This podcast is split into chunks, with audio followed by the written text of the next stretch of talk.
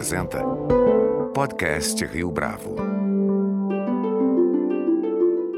Este é o podcast Rio Bravo, eu sou Fábio Cardoso. Nesta entrevista que concede ao nosso podcast, Ana Karina Bortoni Dias, CEO do BMG, resgata sua trajetória no mundo corporativo e explica como a sua formação acadêmica foi fundamental para o papel que exerce hoje. Em outro momento da conversa, Ana Karina comenta o impacto das fintechs no mercado financeiro e destaca como o BMG tem se organizado para esta ocasião além de ressaltar de que modo a diversidade afeta positivamente o ambiente da empresa.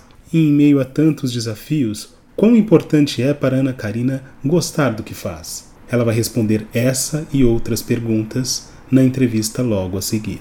Ana Karina, é um prazer tê-la aqui conosco no podcast Rio Bravo. Muito obrigado pela sua participação. Olá, tudo bom, Fábio? Obrigada pelo convite. Ana, para a gente começar essa conversa, fala um pouco para a gente a respeito da sua formação acadêmica e da sua preparação durante os anos de McKinsey. Como é que isso te moldou para chegar onde você chegou há pouco mais de um ano. Vamos lá, então eu me formei em Química, fiz mestrado em Química Orgânica e cheguei a fazer três anos de doutorado em Bioquímica quando eu conheci a McKinsey, vi o teste de seleção, achei interessante, estava em Brasília, passei na, no teste de seleção da McKinsey e entrei em janeiro de 2000 na McKinsey. Foi no início mais desafiador, né, uma mudança radical, mas exatamente por você ter um background muito analítico, eu acabei indo para a prática de finanças da McKinsey, mais forte ali na prática de finanças. E fiquei na McKinsey, é, entrei em 2000, saí já, em março de 2019. Fui eleita sócia no meio de 2010, então cheguei a ser sócia da McKinsey por quase nove anos. Sempre atuando bastante no setor financeiro, não só no setor financeiro, porque também liderava a prática de organização e ali eu tive a oportunidade de liderar várias transformações do lado da como consultor, né? Ser o consultor responsável por várias transformações. Então acho que essa combinação de construir uma carreira inteira numa consultoria estratégica de autogestão, que te permita sempre a, além, né, do, do, do conhecimento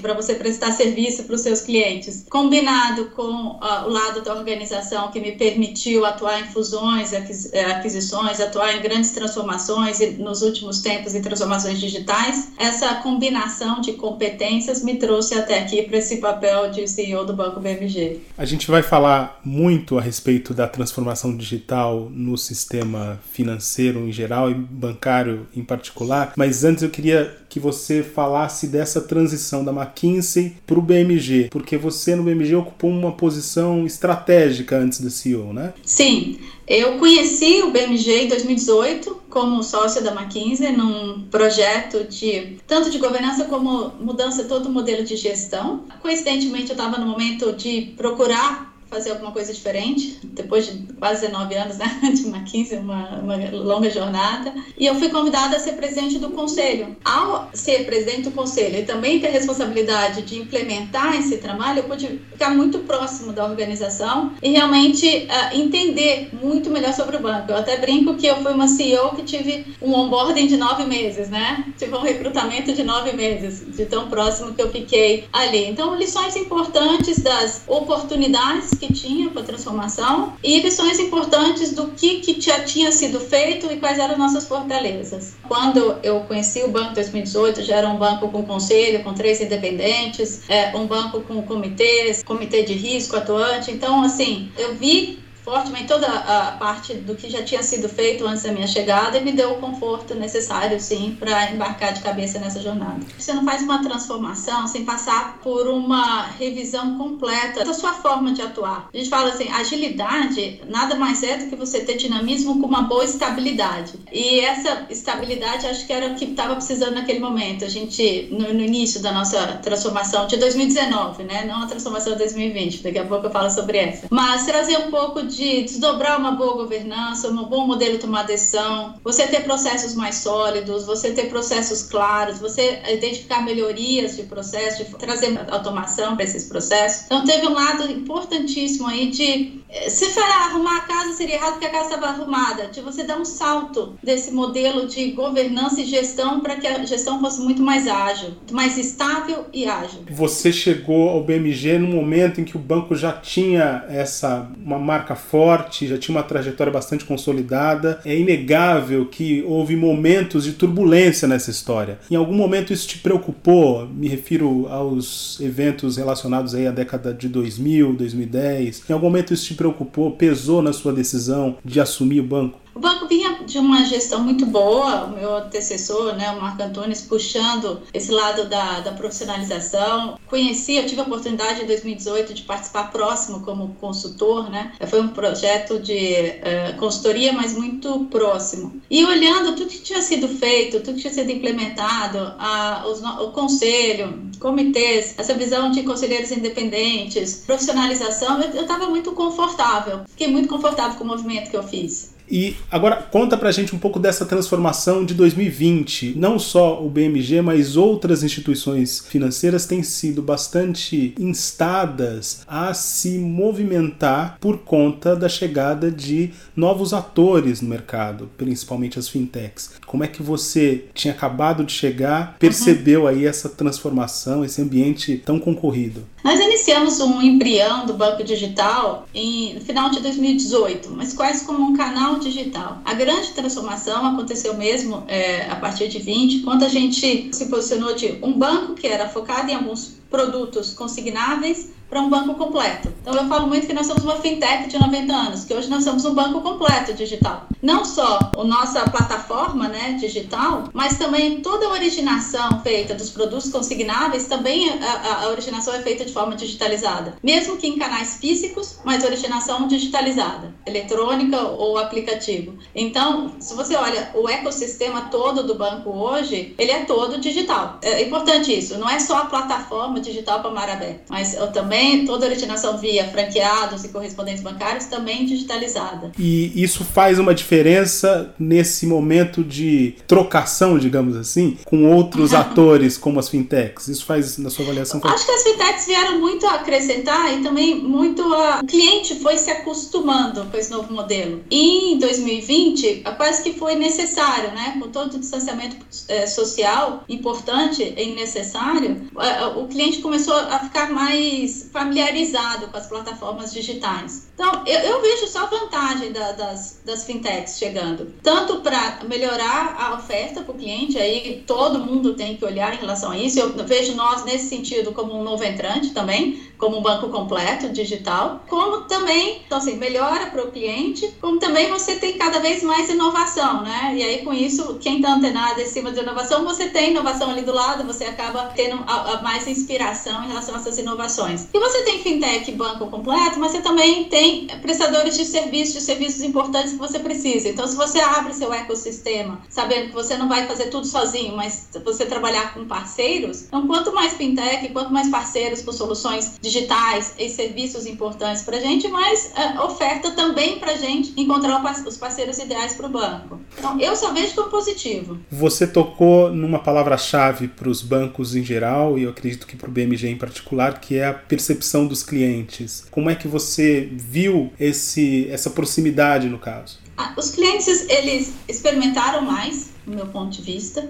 Então, uh, e também a, começaram a experimentar novas formas de chegar nas instituições financeiras, né? Então, você tinha um modelo mais forte via agências, e com isso, uh, não poder em agência, o cliente acabou experimentando outras formas e quando começou a experimentar outras formas, também começou a experimentar outros bancos. Fora os clientes que não eram bancarizados, que começaram a ter mais oportunidade de se bancarizar. E isso bate muito com a missão do Banco BMG, né, de popularizar os serviços financeiros. Então eu vejo uma maior oportunidade para os não bancarizados e novas ofertas, nova forma de atuar para os que eram bancarizados, mas talvez só por um canal, que era o canal agências. E como é que a gente consegue traduzir traduzir essa performance de 2020 em termos de número, Ana?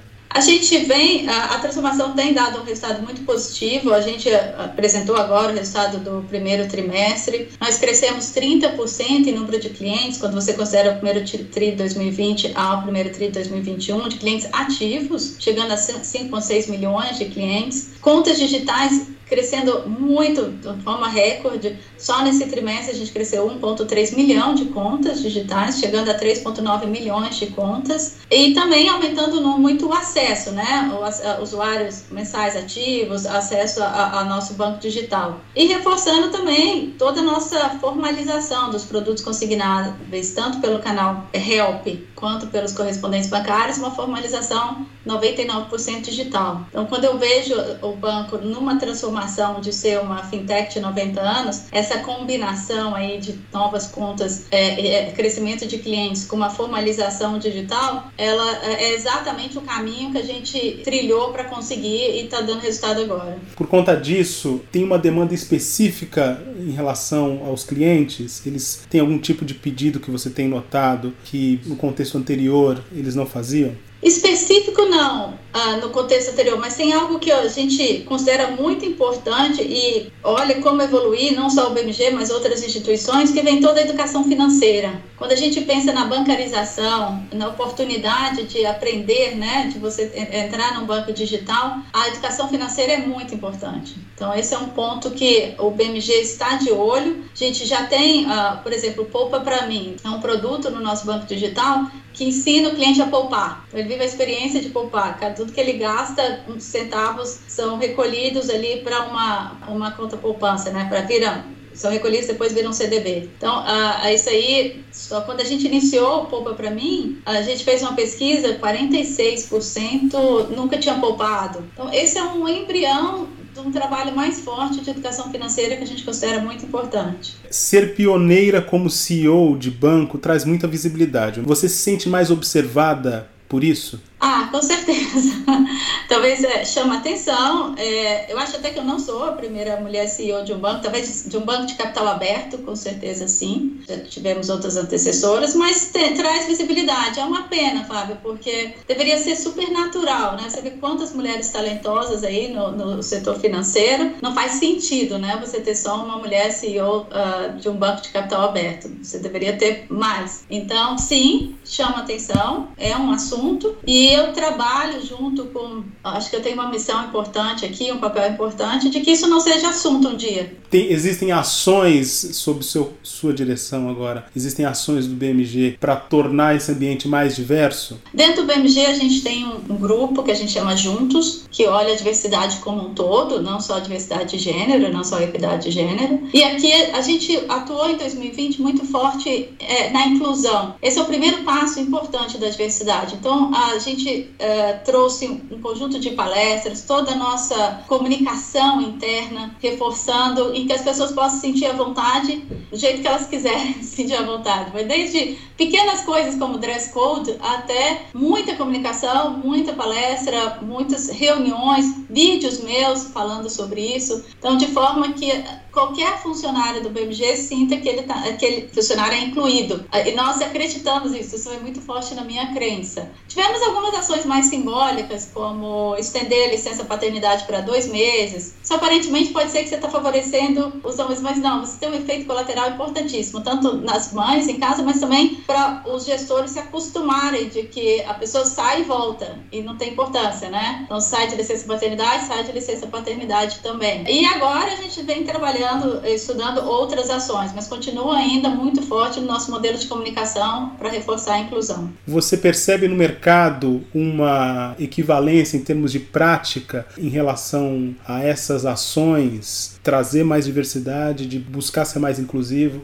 Observo já algumas instituições com algumas ações importantes, né? Muitas falando sobre o assunto. Então, acho que pelo menos do lado de entender quão importante esse tema é, acho que a gente já evoluiu bastante, né? Agora, cada uma, cada instituição se organizando qual é a melhor forma, né, de atuar é, nessa direção. Umas mais avançadas, outras menos, mas é uma, uma questão uh, de timing, né, de cada um. Mas eu vejo um sentimento de considerar isso, este tema relevante. Ter em mente que outras instituições estão fazendo também é uma referência para vocês, no caso, né? De, olha, a gente não está sozinho nisso. É uma alegria, mais que uma referência. É uma alegria de ver que outras instituições, também estão se movimentando. Porque no nosso caso do BMG, eu posso falar no meu caso especificamente, isso para mim é uma crença. Assim, eu não acredito que é possível você fazer uma boa gestão sem um time diverso. Um time diverso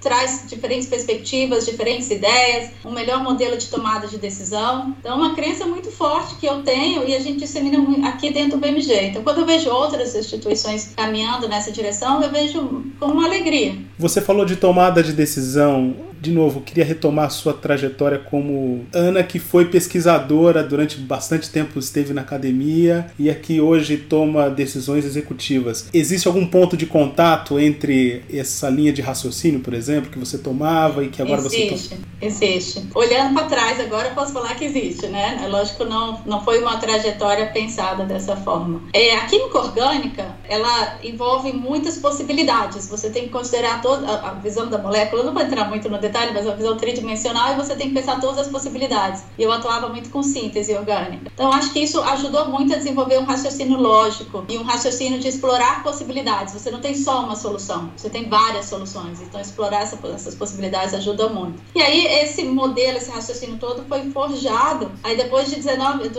uma trajetória grande na McKinsey, que você atua muito por hipótese, né? Você tem que formular a sua hipótese, provar a sua hipótese e desdobrar uma solução de problema. Então, é este lado das possibilidades e das probabilidades que você tem na química orgânica, com todo um trabalho de hipóteses, com certeza me ajuda muito a ver o todo e saber aonde que eu tenho que mexer e atuar. E se você tivesse a oportunidade de dar algum recado para Ana, estava saindo da academia lá no início da sua trajetória no mundo corporativo, qual seria esse recado? Qual seria essa, esse aviso? Se você tivesse a oportunidade de escrever uma carta para ela? Olha, Fábio, eu sei o que eu não faria. Eu não faria, eu não diria para Ana que um dia eu seria CEO de um banco como o BMG, porque é, eu acho que você curtir a jornada é muito importante. Fazer o que você gosta é, com muita vontade, né? Uh, tudo que eu fiz até hoje na minha vida, eu gostava muito. Consultoria tem muitas possibilidades e tudo isso, então tudo que eu fiz gostando bastante. Talvez, lógico, vários momentos de tensão no, no meio do caminho, nunca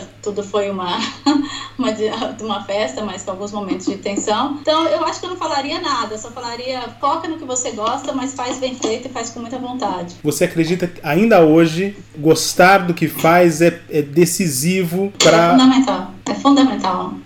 Assim, não tem como, a gente fica um tempão trabalhando, a gente tem outras prioridades. Eu sou mãe, eu gosto de ir pra, é, fazer ginástica, tem, tem várias outras coisas, a gente tem outras prioridades na vida. Então, a, a, nesse momento que você tem que realmente fazer uma coisa que te dá energia, te dá vontade. Então, assim, eu, depois que. Eu não sabia que eu ia gostar tanto de fazer o que eu tô fazendo. Então, assim, tem que continuar nessa direção. Eu acho que a gente tem que ter muita vontade de fazer. Para 2021, quais são as expectativas do BMG em relação a processos e mais do que isso, né, em relação a esse momento dos bancos e das novas fintechs? Vamos consolidar fortemente o nosso banco digital e reforçar muito a complementaridade dos nossos três canais. Então, a gente deu uma oportunidade grande aqui de evoluir as lojas Help. Hoje a gente tem 870 lojas e aprendemos em 2020 que você pode evoluir para o modelo híbrido, né? Tanto é que a gente fala que a nossa estratégia é dígito. O nosso canal correspondente bancário nos apoiando na abertura de contas digitais, as contas digitais apoiando o canal correspondente bancário em novos produtos consignáveis. Então, o que a gente enxerga para 2021 é esse trabalho forte de complementaridade, um canal apoiando o outro, sem um risco de canibalização. Ana Karina, foi um prazer tê-la aqui conosco no podcast Rio Bravo. Muito obrigado pela sua entrevista. Muito obrigada, Fábio. Foi um prazer estar aqui contigo.